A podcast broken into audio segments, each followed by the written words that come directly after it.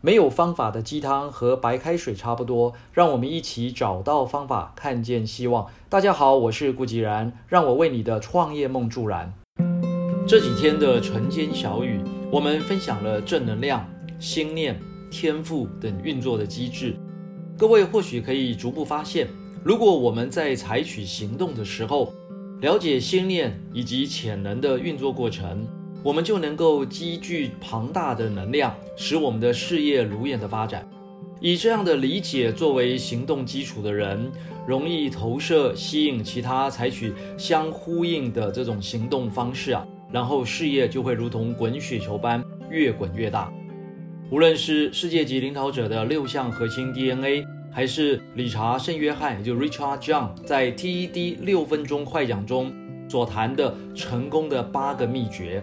有没有发现，成功者的特质，或是应该要具备的心念啊，都不外乎是爱、专注、真诚、信赖、利他。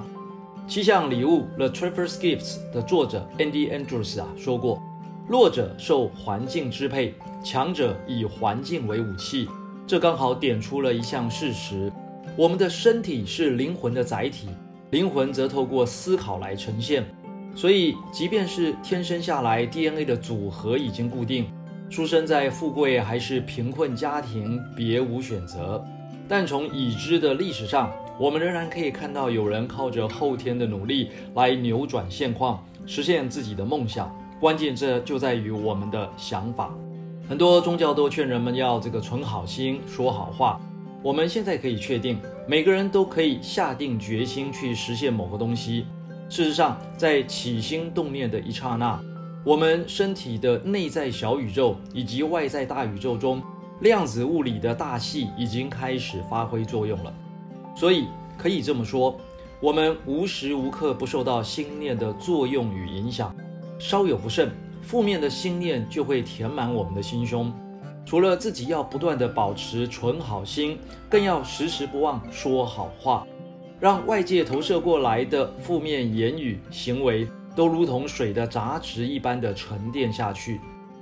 更进一步来说，我们是我们的选择。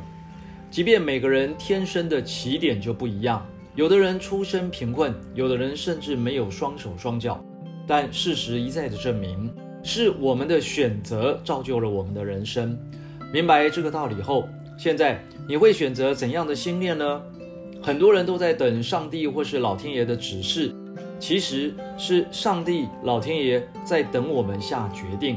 决定什么呢？决定要用怎样的信念来看待自己的人生，看待所面临的一切事物。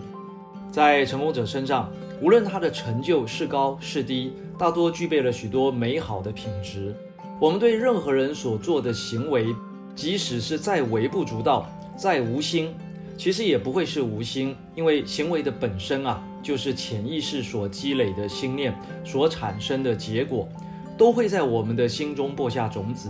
待种子开花之时，原本微不足道的行为就会成长为巨大的影响力，无论这个影响力是好的还是坏的。所以，如果选择给予，回来的是财富；想要飞黄腾达、财源广进。你必须要保持慷慨大度的心态。如果选择善待，回来的是美好。所以，想要幸福快乐，你必须要善待所有的人。如果选择放下，回来的是健康。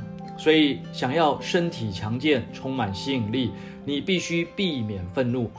如果选择助人，回来的就是成就。所以，要生活美满和成就卓越，你必须要乐于帮助他人。如果选择专注，回来的是宁静。所以，如果想要专注、勇敢、趋吉避凶，你必须呢保持内心的宁静。如果选择智慧，回来的是自由。所以，想要心想事成，你必须能够明辨是非善恶，秉持良心来判断。如果选择融合，回来的是圆满。所以，想要事事圆满，你必须要爱和慈悲。各位朋友。